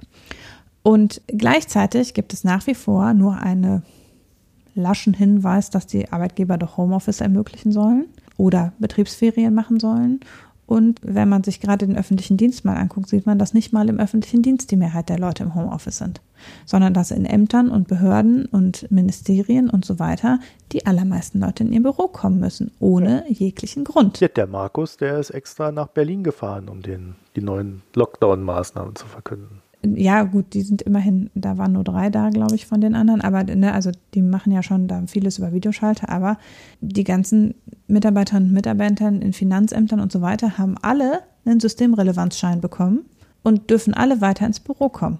Selbst wenn sie Risikopersonen sind, selbst wenn sie ähm, einen 100% Schreibtischjob im Innendienst haben, den sie problemlos von zu Hause machen könnten. Man müsste vielleicht was an der technischen Infrastruktur tun. Aber hauptsächlich geht es tatsächlich da um so ein Präsenzdogma wir haben jetzt eine starke Beschränkung in der Freizeit, aber immer noch eine völlig unzureichende Beschränkung bei Arbeitsplätzen, sowieso in Fabriken und so weiter. Die Eltern, die jetzt ja das Homeschooling nebenher leisten können, äh, sollen, dürfen, wie auch immer, erfahren dafür auch eine völlig unzureichende Kompensation. Also es gibt den Anspruch auf Corona-Elterngeld nur, wenn man kein Homeoffice machen kann. Während man Homeoffice macht, kann man scheinbar nebenher unterrichten. Corona-Elterngeld sind außerdem ja nur 67 Prozent und das ist bei einem geringen Einkommen halt ganz schön wenig. Also wenn ich eigentlich irgendwo in Betrieb müsste und muss dann mein Kind unterrichten, kann deshalb nicht in Betrieb, kriege ich nur 67 Prozent meines Einkommens, ähm, wenn ich dann nicht hingehen kann. Außerdem muss ich natürlich, je nachdem, wie ich beschäftigt bin, auch fürchten, dass mein Arbeitgeber das gar nicht so toll bleibt, findet, wenn ich dann einen Monat einfach zu Hause bleibe. Das heißt, der Druck auf die Arbeitnehmer ist da unter Umständen eben dann auch ein anderer. Und diese zusätzlichen Kindkranktage, über die ja gestern viel gesprochen wurde, dass jetzt ja doppelt so viele Kindkranktage die gelten ja nicht für Homeschooling, sondern die gelten für den Fall, dass das Kind zu Hause bleiben muss, weil es zum Beispiel Schnupfen hat und deshalb nicht in die Schule darf. Dann kann ich jetzt Kindkranktage in Anspruch nehmen, wo ich auch nur 67 Prozent Gehaltsausfall bezahlt kriege, in dem Fall von der Krankenkasse. Aber das gilt eben nur, wenn das Kind betreuungsbedürftig, also unter 12 ist und krank. Und ist ja schön, dass ich da jetzt doppelt so viele Tage habe, wird mir auch was nutzen, wenn wieder eine Quarantäne oder ein Schnupfen ansteht. Aber das ersetzt mir nicht die Zeit, die ich jetzt mit Homeschooling verbringe, die ich ansonsten mit Arbeiten verbringen würde. Nicht, wenn ich im Homeoffice bin und auch nicht, wenn ich alleinerziehend bin und nicht weiß, wie ich die Brötchen auf den Tisch bringen soll und auch nicht, wenn ich in einem systemrelevanten Beruf arbeite und mein Kind in der Notbetreuung nicht beschult wird, sondern nur aufbewahrt wird. Da sehe ich auch wieder, die Prioritätensetzung ist halt nicht, wir ermöglichen für die Kinder die beste Betreuung, indem wir zumindest ermöglichen, dass die Eltern relativ sorglos in dieser Pandemie sich um ihre Kinder kümmern können, sondern ähm, wir machen eben jetzt so ein bisschen Flickschusterei und hoffen, dass es möglichst schnell wieder vorbei ist. Das ist die These, die Essenz, die ich daraus gewinne. Da habe ich den Eindruck, also wenn ich mich jetzt so im persönlichen Umfeld umgucke, dass sehr viel mehr Eltern hier in NRW, wo das ja möglich ist, jetzt ihr Kind in die Betreuung schicken, weil sie ja freiwillig entscheiden können oder halt nur erklären müssen, dass sie nicht anders können, weil sie sagen, ich kann das nicht mehr leisten, mein Chef schmeißt mich raus oder eben mit diesen 67 Prozent komme ich nicht aus oder ich kann eben im Homeoffice nicht gleichzeitig zwei Kinder beschulen. Und ähm, das finde ich auch völlig legitim, weil da eben überhaupt nicht drüber nachgedacht wird. Ja. ja. So. Was soll man dazu noch sagen? Genau. Ich sag da jetzt nichts mehr zu. Nee, du kannst ja noch was über China sagen. Ach ja. Jetzt kommen wir zum nächsten harten Thema hier. ja, ich mach's mal kurz. Ich versuch's mal kurz zu machen. Ihr habt's ja alle mitgekriegt, Hanna sicherlich auch, obwohl sie ihre Kinder betreuen musste. Äh, die EU hat sich durchgerungen, ein Investmentabkommen mit China zu schließen. Ja, habe ich mitgekriegt. Das Investmentabkommen bindet China an die in den letzten 20 Jahren vollzogene Liberalisierung. Das ist so einer dieser Sätze, den man so aus der EU dazu hören kann. Das ist der EU in irgendwie so einem gewissen Sinne wichtig. Mit Liberalisierung meint man aber natürlich nur die Wirtschaftsliberalisierung, also nicht, dass jetzt hier äh, irgendwelche Missverständnisse entstehen. Ähm, könnte das ja auch anders deuten, dass die EU wohl Angst hatte, dass äh, China noch strikter wird in Sachen Wirtschaftsabschottung und äh, Ausländerregulierung. Man weiß es nicht. Jedenfalls sieht die EU durch dieses Investmentabkommen gesichert, dass EU-Unternehmen bei Investitionen eine Rechtssicherheit haben, meint bei Investitionen in China. Und diese unabhängig von der inneren Regulierung Chinas sei, diese Rechtssicherheit. Also um deine Frage von vorhin zu beantworten, wenn dieses Abkommen hier ratifiziert wird, könnte die EU ein Mittel haben, die europäischen Unternehmen, die in die chinesische Regulierungslinie reingeraten, äh, zumindest aus der Schusslinie zu ziehen, unter Berufung auf dieses Abkommen. Dazu soll es dann einen Streitschlichtungsmechanismus geben. Der wiederum ist allerdings noch nicht beschlossen, sondern soll erst in den nächsten zwei Jahren beschlossen werden, wie der aussieht. Sprich, man konnte sich da nicht drauf einigen, also hat man es weggeschoben. Hört sich wie der Brexit an. Ja, man hat ja auch nicht so viel Kapazitäten, ne? wenn man Angela Merkel heißt, eigentlich kurz vor der Rente steht, die EU-Ratspräsidentschaft da hat und dann irgendwie lauter große Themen durchdrücken muss. Da muss man auch mal was zur Seite drücken, damit es dann durchflutscht. Abgeschafft werden die mengenmäßigen Beschränkungen der Obergrenzen für Beteiligung oder Joint Venture Auflagen. Ähm, das heißt, äh, wenn du so ein Joint Venture gründest, darfst du es ganz benutzen. Das ist dann halt kein, also besitzen, das ist dann kein Joint Venture mehr.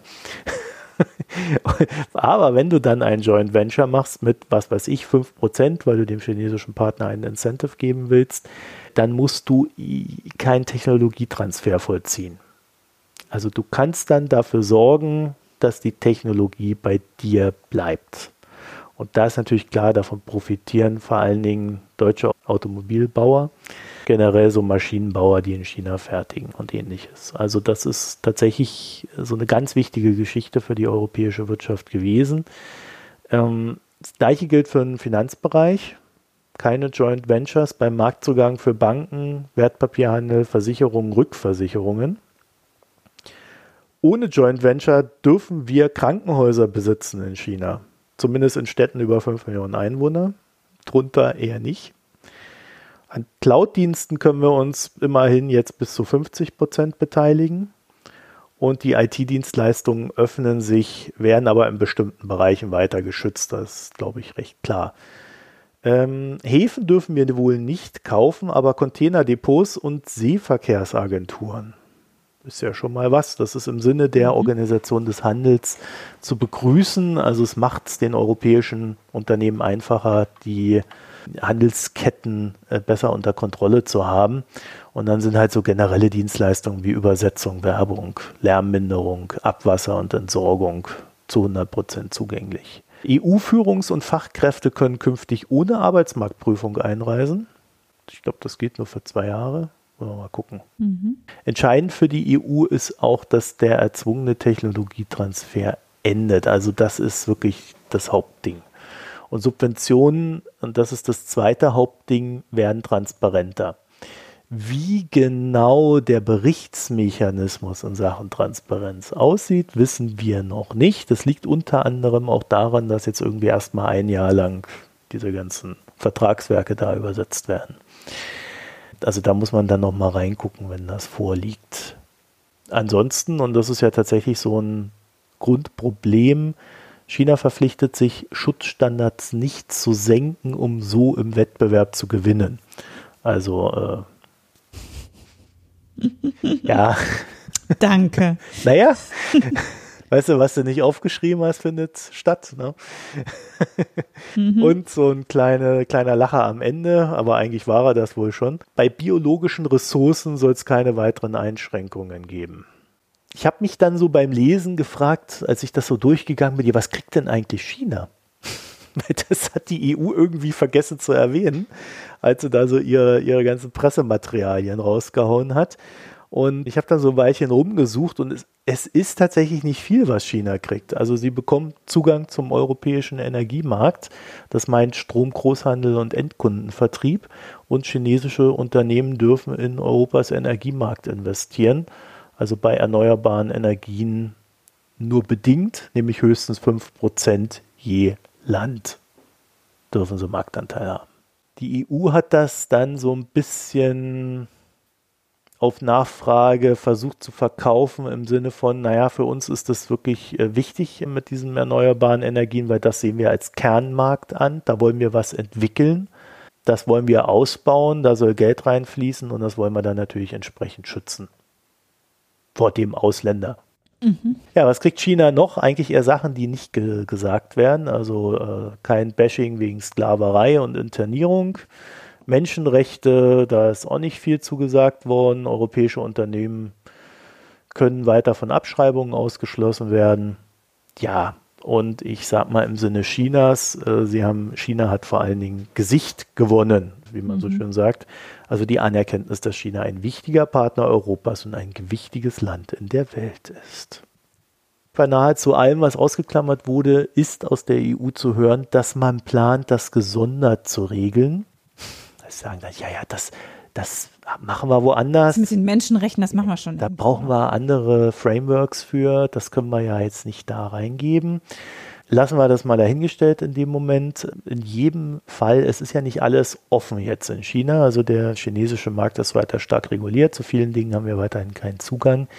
Ehe das dann irgendwann mal geregelt ist, ähm, hat China natürlich weiterhin Zeit, sich da abzuschotten, Märkte aufzubauen, Firmen zu stärken und gegen uns in Konkurrenz zu setzen.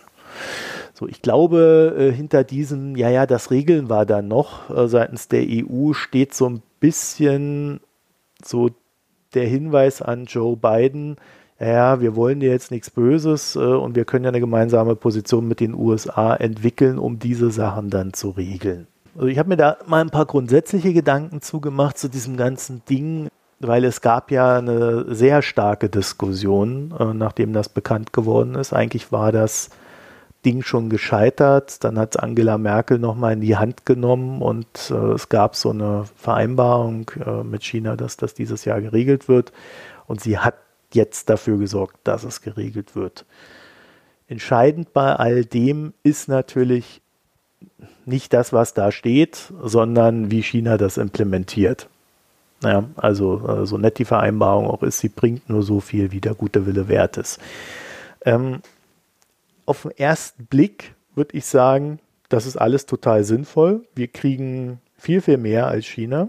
Also muss man einfach sagen, das ist, das ist so gut für uns, wirtschaftlich betrachtet, vom Marktzugang her.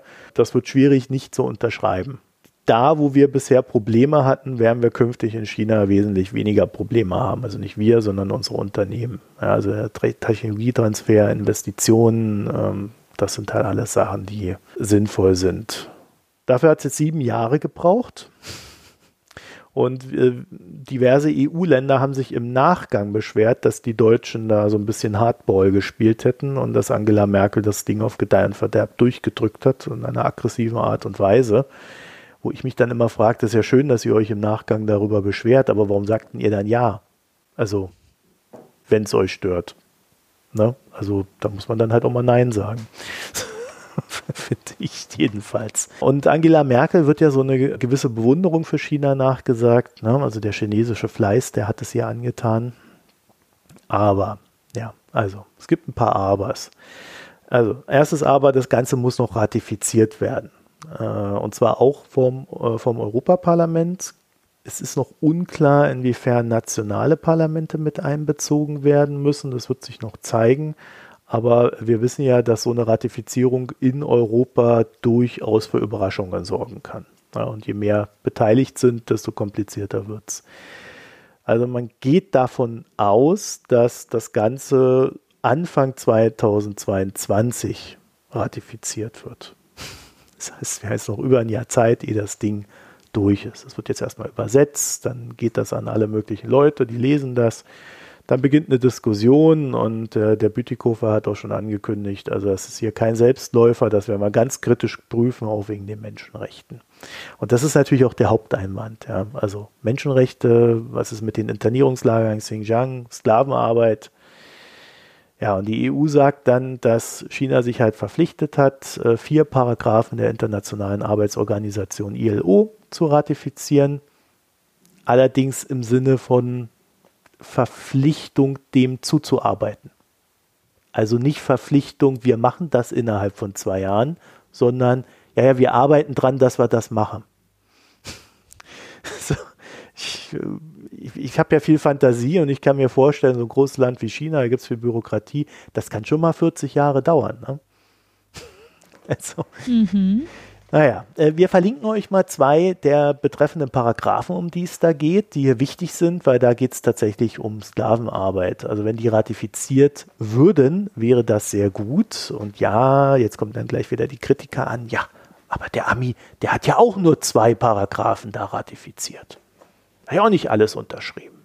Was kann man da von China verlangen? Ja, vielleicht mehr, wenn aktive Probleme vorherrschen. Und äh, das ist halt auch das Ding. Also die, die Diskussion läuft von, wie könnt ihr es überhaupt wagen, mit den Chinesen irgendwas zu machen? Äh, spätestens mit den Internierungslagern ist doch klar, was für ein Land das ist. Und jede, jeder Vertrag, den man da schließt, der ist quasi ein Anerkenntnis dessen, was in China stattfindet. Andere Seite ist dann immer so dieses, ja, also jetzt zum Beispiel dieser, diese ILO-Geschichte, das, wurde noch nie in einem Vertrag mit China erwähnt. Das gab es noch nie. Das haben sie jetzt quasi indirekt anerkannt, dass sie da ein Problem haben. Und wir arbeiten ja weiter und wollen China integrieren und durch Integration findet dann positive Veränderung statt. Hm.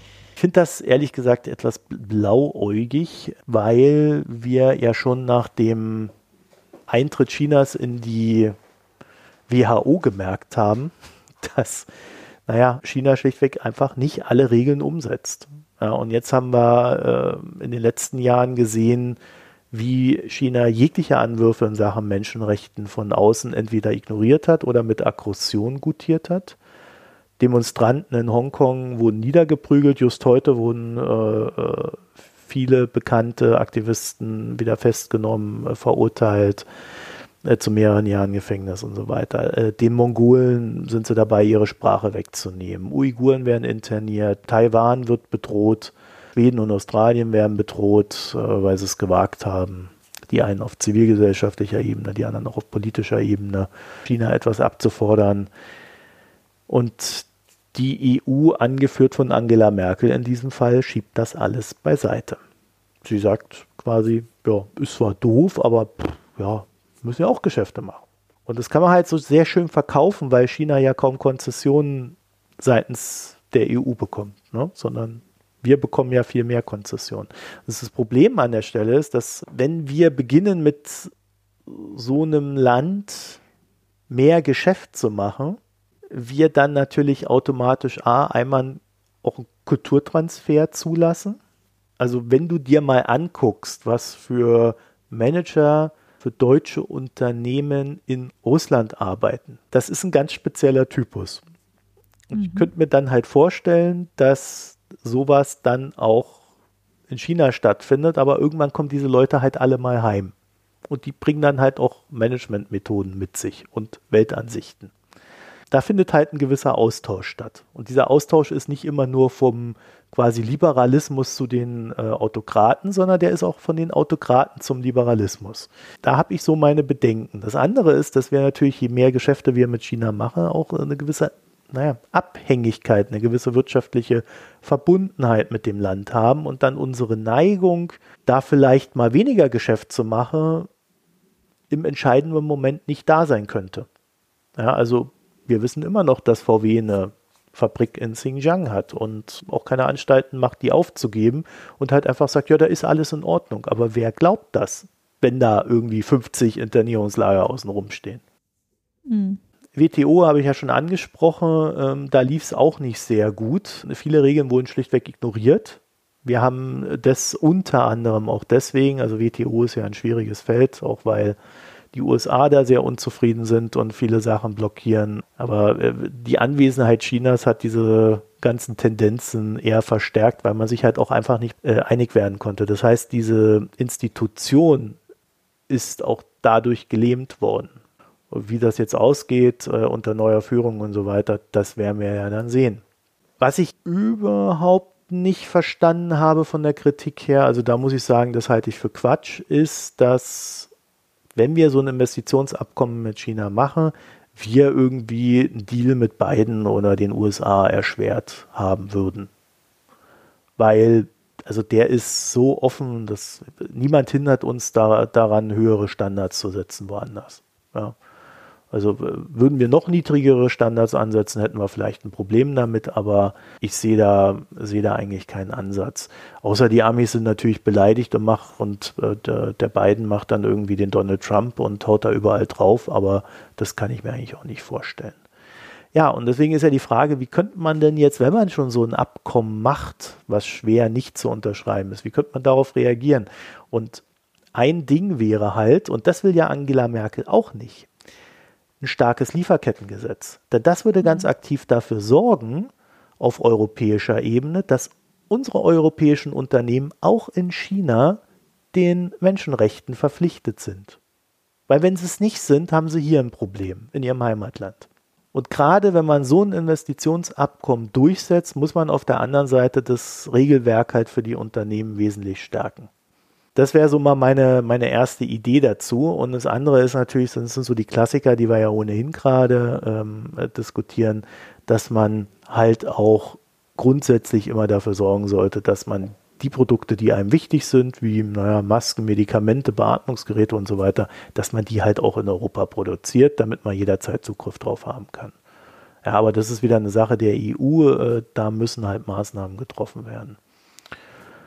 Ja, und das wäre dann auch so ein bisschen die positive Nachricht. Ich glaube, das wird gerade alles sehr heiß diskutiert. Es ist aber auch nicht so tragisch, weil das Wichtigste ist, wir verlieren keinen Gestaltungsspielraum hinten raus. Also wir können weiter unsere Werte gegenüber China kommunizieren, wenn wir denn die Worte dafür finden, auch vielleicht mal öffentlich, das würde halt Glaubwürdigkeit schaffen und wir können halt unsere eigenen Regeln weiterhin setzen und vor allen Dingen auch die Latten höher legen. Und das wäre halt auch die Strategie, die ich fahren würde, zu sagen, okay, wir kümmern uns um unseren eigenen Blödsinn und regulieren halt auch hier unsere Unternehmen, die dann im Ausland tätig sind, so, dass sie im Ausland unseren Anforderungen genügen. Und wenn es dann in China zu teuer wird für diese Unternehmen, ja, dann sind sie halt dort nicht vor Ort. Aber ich glaube, der beste Kulturtransfer wäre es halt auch vor Ort zu leben, dass man Werte hat oder diese Werte zu leben, die man hat und dadurch zu zeigen, dass diese Werte auch für andere erstrebenswert sind. Ja, also was ich, also ich hätte noch einen anderen Kritikpunkt, den ich aber jetzt auch, also du hast ja das mit der WTO angesprochen und ich finde halt, dass ich jetzt aus diesem Abkommen, das ist für mich wie eine Fortsetzung zu den vergangenen Handelsabkommen, die die EU geschlossen hat oder dann letztlich nicht ratifiziert hat. Wir sehen halt ein Konstrukt von Abkommen, die um die WTO herum wachsen. Mhm. Also die WTO hat sich als ineffizient erwiesen. Ich würde nicht unterschreiben, dass es deshalb ist, weil China das bremst, sondern die USA haben ganz maßgeblich gebremst und die Entwicklungs- und Schwellenländer hatten auch irgendwann keine Lust mehr, das mitzumachen. Ja, deswegen habe ich gesagt, beigetragen. Also letztlich hat, war halt die Forderung auf allen Seiten nach irgendwelchen Sonderausnahmen oder die vorher, vorherrschende Praxis von Sonderausnahmen, Ausnahmen, die ist irgendwann halt nicht mehr akzeptiert worden. China hat ein bisschen da natürlich äh, Öl ins Feuer gegossen und die Entwicklungs- und Schwellenländer da, den, die gestärkt in der Gruppe der WTO. Das kann man aber halt auch positiv sehen. Also aus die allermeisten Entwicklungs- und Schwellenländer werden die Rolle von China in der Welt ganz anders bewerten, als die etablierten Industrieländer das bewerten würden. Und deshalb, also es hat vielleicht auch einfach den Verhandlungsrahmen etwas austariert, dass die China der WTO beigetreten ist sozusagen. Und es war eben äh, ein bisschen mehr even playing field. Aber ähm, äh, was wir jetzt sehen ist, die WTO hat sich irgendwie in die Sackgasse verhandelt. Und jetzt gibt so Wildwuchs rundherum. Dann haben wir halt das TTIP-Abkommen, was am Ende ja jetzt gescheitert ist, aber was, es wird ja davon eine überarbeitete Neuauflage irgendwann vermutlich geben. Wir haben das, das äh, EU-Asien-Abkommen, wir haben jetzt dieses Investitionsabkommen. Wir werden mal gucken, was das UK jetzt noch so macht und was sich da wiederum an neuen Abkommen äh, er, ergibt. Also wir sehen halt so ein bilateral und interkontinentales ähm, Abkommensgeflecht, was die Multilateralität ähm, unterminiert. Weil wir hatten eine Kultur von Multilateralität mit der WTO, die wir auch im Klimabereich eben weiter verfolgen müssen, wo wir darauf angewiesen sind. Äh, also sowohl bei den Menschenrechten und den Arbeitsstandards als auch beim Klima sind wir darauf angewiesen, dass alle mit, mitziehen. Ein Menschenrechtsabkommen, wo die Hälfte der Welt nicht mitmacht, ist nicht viel wert ähm, ein Kriegsverbrechertribunal, das nicht anerkannt wird von wichtigen Kriegsverbrechern, ist nicht viel wert. Und genauso ist es eben mit der WTO auch. Wenn alle irgendwie sich einen Seitenweg schaffen, dann ähm, haben, können wir die Multilateralität beerdigen. Und wir haben aber viele Felder, wo wir darauf angewiesen sind. Und das Klima ist natürlich das, was und Artenvielfalt sind das ganz entscheidend, wo wir einfach ein globales Problem haben, was wir global lösen müssen. Und ich, ich sehe diese Tendenz im wirtschaftlichen Bereich zu sagen, nein, aber da können wir ja so ein Wirtschaftsabkommen können wir ja so unter uns regeln. Das ist, betrifft ja nur die Wirtschaft. Damit nehmen wir uns eben Druckmittel und Handlungsspielraum, die wir brauchen würden bei den wirklich globalen Themen. Und äh, deshalb, also ich, ich finde, dass auch Investitionsschutz und so weiter sind ja über die WTO eigentlich geregelt. Und China hält sich einfach nicht an die Regeln. Und wir vernachlässigen die notwendige Überarbeitung der WTO-Standards, indem wir einfach so Rahmen, so Randgeflechte bilden. Mhm. Und das finde ich, also das Abkommen an sich, da, dem kann man aus wirtschaftlicher Sicht sicher Positives abgewinnen und aus Global- und Menschenrechtssicht sicher nicht so. Aber dieser Tendenz zu EU-Irgendwas-Abkommen finde ich insgesamt betrachte ich die kritisch. Ja, aber ich glaube, das kriegen wir nicht mehr weg. Ich nee, fürchte, das ist ein Realismus. Die Füße fallen. Ja, das weiß ich gar nicht. Also für mich ist das eher so ein, also wenn man das in, in diesem, die USA ziehen sich immer mehr zurück. Also es begann ja schon unter Obama, dass mhm. sie gesagt haben, sie wollen weniger in der Welt machen. Also ziehen sie sich zurück und diese Lücken müssen halt gefüllt werden. Und diese, dieser Rückzug findet ja auch in und über diese Institutionen statt. Mhm. Und je weniger man sich dort halt einigen kann, desto mehr, muss man halt trotzdem gucken, dass irgendwie die Dinge weiterlaufen. Und deswegen ist für mich die logische Konsequenz, dass es halt diese Abkommen gibt. Aber das wurde ja jetzt sieben Jahre verhandelt. Also das äh, seit 2013 lief das. Also da weiß ich jetzt gar nicht, ob man das wirklich in, in diese Schiene mit reinwerfen kann. Na naja, gut, die Handelsabkommen wurden auch ähnlich lang verhandelt. Ja, also China hat ja immer Ausnahmen gehabt, auch weil es so eine Einstufung als Entwicklungsland hatte. Und man hat halt auch immer gesagt, mhm. ja, das ist auch in Ordnung, dass sie ihren Markt aufbauen, sonst werden sie gefressen und so weiter. Ja, die, naja. ja, und die Zeit ist jetzt halt vorbei, dass China ein Entwicklungsland ist, sondern das ist jetzt kurz davor, äh, die größte Wirtschaft der Welt zu werden. Ähm, auch alle anderen zu fressen. Ja, genau. Und äh, da müssen halt die Regeln verändert werden. Deswegen verstehe ich grundsätzlich schon, warum die Merkel das Ding durchgedrückt hat, auch weil sie irgendwie das Gefühl hatte wahrscheinlich, dass der Preis, den sie bezahlt, höher ist, es nicht zu unterzeichnen. Und diese ganzen Institutionen können sich vielleicht auch erst dann wieder als äh, allgemeingültige Institutionen finden, wenn man genug dieser Abkommen hat. Also wenn man sich erstmal grundsätzlich wieder einig geworden ist, wer wo steht und wie viel äh, an wen verteilt wird. Wäre mein, wäre so mein Empfinden bei der ganzen Sache. Ja, kann sein. Aber ich, also ja, am Ende ist es, ist, glaube ich, dass äh, die Politik der EU ein Realisieren, dass man China unterschätzt hat und jetzt da mal was tun muss und sich mal aktiv einbringen muss und sich auch nicht auf die Rolle der USA verlassen kann. Ja, ein Stück weit ist es halt auch ein Legitimieren, also äh, was ja auch noch dazu kommt und was man eben auch ähm, ja an deinem ersten Beitrag sozusagen sieht, ist, dass am Ende ja auch immer so getan wird, als würden die, als wäre es quasi das gleiche ein chinesisches Unternehmen und ein europäisches. Ja. Und die agieren aber trotzdem natürlich unter völlig unterschiedlichen Rahmenbedingungen und wir reden halt von völlig unterschiedlichen Wirtschaftssystemen. Und da hat sich auch am Ende, also das Wirtschaftssystem in China hat sich verändert und verändert sich weiter, aber es wird nicht eine liberale soziale Marktwirtschaft werden. Nein. Sondern mm, irgendeine andere merkwürdige Form von Staatskapitalismus als bisher. Das äh, wird aber so, das sehen wir auch zum Teil mit Russland etwas abgeschwächter, dass es halt ja in gewisser Weise äh, so die Wirtschaftsabkommen da so agnostisch rangehen und einfach so tun, als wäre es, wäre das, wären das halt gleichwertige Verhandlungspartner, wo man über die gleichen Sachen redet, wenn man ein Unternehmen definiert oder wenn man ähm, eine Investition definiert oder ein Bankgeschäft. Und das ist halt einfach nicht so. Also äh, ein Bankgeschäft in China ist halt was anderes als ein Bankgeschäft in der EU. Ich glaube, dass da auch ein bisschen Naivität nach wie vor da, also das sieht man ja ganz klar, wenn man gerade im liberalen Spektrum Politiker wie Medien liest, dass da sehr viel Naivität auch, was das chinesische Wirtschaftssystem anbelangt, mitschwingt. Mhm. Und ja, es ist ein Merkelsch pragmatischer Ansatz, das jetzt zumindest so zu regeln, wie man es kann. Also ich kann dazu nur sagen, äh, wir dürfen uns da natürlich auch insofern nichts vormachen, als dass das schon immer deutsche Politik war. Also es gibt Autobauer in Deutschland, die in diktatorischen Regimen Bücher des Regimes übersetzt haben, um denen Gefallen zu tun. Den Staatsoberhäuptern, um dann an Aufträge zu kommen. Ja. Mhm. Also das heißt, die Neigung der deutschen Industrie war noch nie sonderlich hoch, sich wirklich mit Menschenrechten zu beschäftigen. Deswegen mein Vorschlag, den anderen Weg zu gehen, dass wenn man sich schon in diese Gewässer begibt, dass man dann halt auch äh, hierzulande oder hier in Europa die Fundamente festigt und äh, diesen Unternehmen auch entsprechend mehr abverlangt, weil dann haben sie auch äh, anderswo weniger Möglichkeiten, da auszubrechen. Aber äh, ich sehe das im Grunde wie du, äh, wie, also als Zivilgesellschaft kann man nicht für so eine Abkommen sein.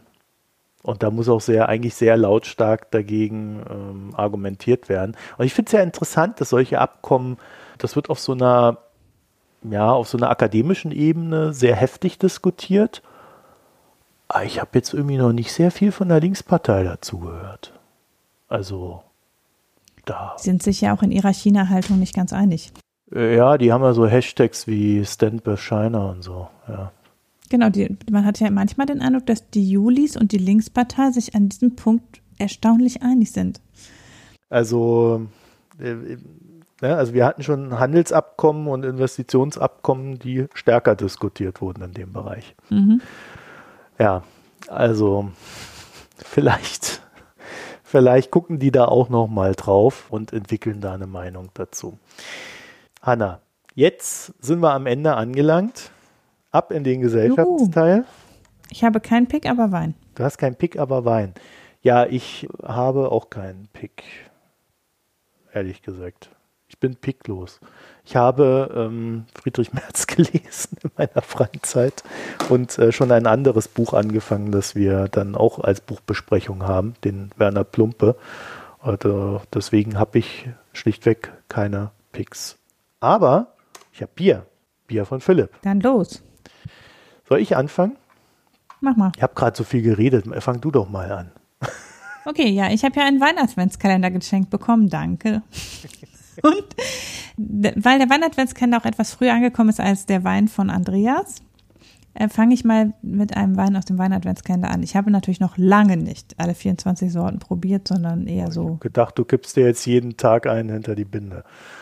Naja, man muss ja zwischendurch auch mal Sekt zu Silvester und verlässlich Wein, von dem man mehr als 200 Milliliter hat, zu Weihnachten trinken. Aber ähm, wir haben verschiedene schon probiert. Ich habe mich bemüht, so allen Notizen zu machen und ich fange mal einfach mit dem an, der mir bisher am besten geschmeckt hat. Mhm. Man soll ja mit was Positivem ins Jahr starten. Also was ich letztes Mal schon gesagt habe, was mir sehr aufgefallen ist, ist, dass die, der, der hat ja relativ viele deutsche Weine drin und die haben alle unglaublich viel Alkohol für deutsche Weine. Da haben wir ja schon auf Twitter drüber diskutiert und ich habe mit Ulrich letztes Mal auch schon drüber gesprochen, dass das wohl dem Klimawandel und den Anbaumethoden und den Ausbaumethoden kombiniert geschuldet ist. Dass aber tatsächlich auch nicht alle deutschen Winzer so glücklich darüber sind, jetzt 13,8 Prozent auf ihre Flaschen schreiben zu müssen, weil das ein bisschen den Ruf hat, der wäre zu alkoholisch. Ich ähm, bin ja äh, höherprozentige Weine gewöhnt, weil wir ja viel spanischen und französischen Wein trinken. Deshalb ist das jetzt, fällt mir das nicht negativ auf. Ähm, und auch der, den ich heute rausgesucht habe, hat 13,5 Prozent Alkohol. Es handelt sich um einen Merlot aus Weinhessen. Und ich habe diese Flasche gesehen, habe gedacht, das kann doch nicht gut gehen. Wieso? Rheinhessen ist ja jetzt, ja, Merlot wird in relativ, wird auch in Frankreich nur in südlichen Lagen angebaut und dann in Spanien. Ja, also Merlot braucht eigentlich relativ viel Sonne, damit er einen ausgewogenen Geschmack entwickelt. Jetzt ist es so, dass zum Teil die französischen Winzer dazu übergegangen sind, Merlot runterzufahren, weil offensichtlich in Frankreich für Merlot inzwischen die Reifezeit zu kurz ist. Also die Merlot-Trauben brauchen wohl eine relativ lange Reifezeit und in den sehr sonnigen Lagen wird er jetzt dann eben, geht er in Richtung 16, 17 Prozent, wenn man den voll ausreifen lässt. Und wenn man den früher erntet, hat er nicht genug Aroma.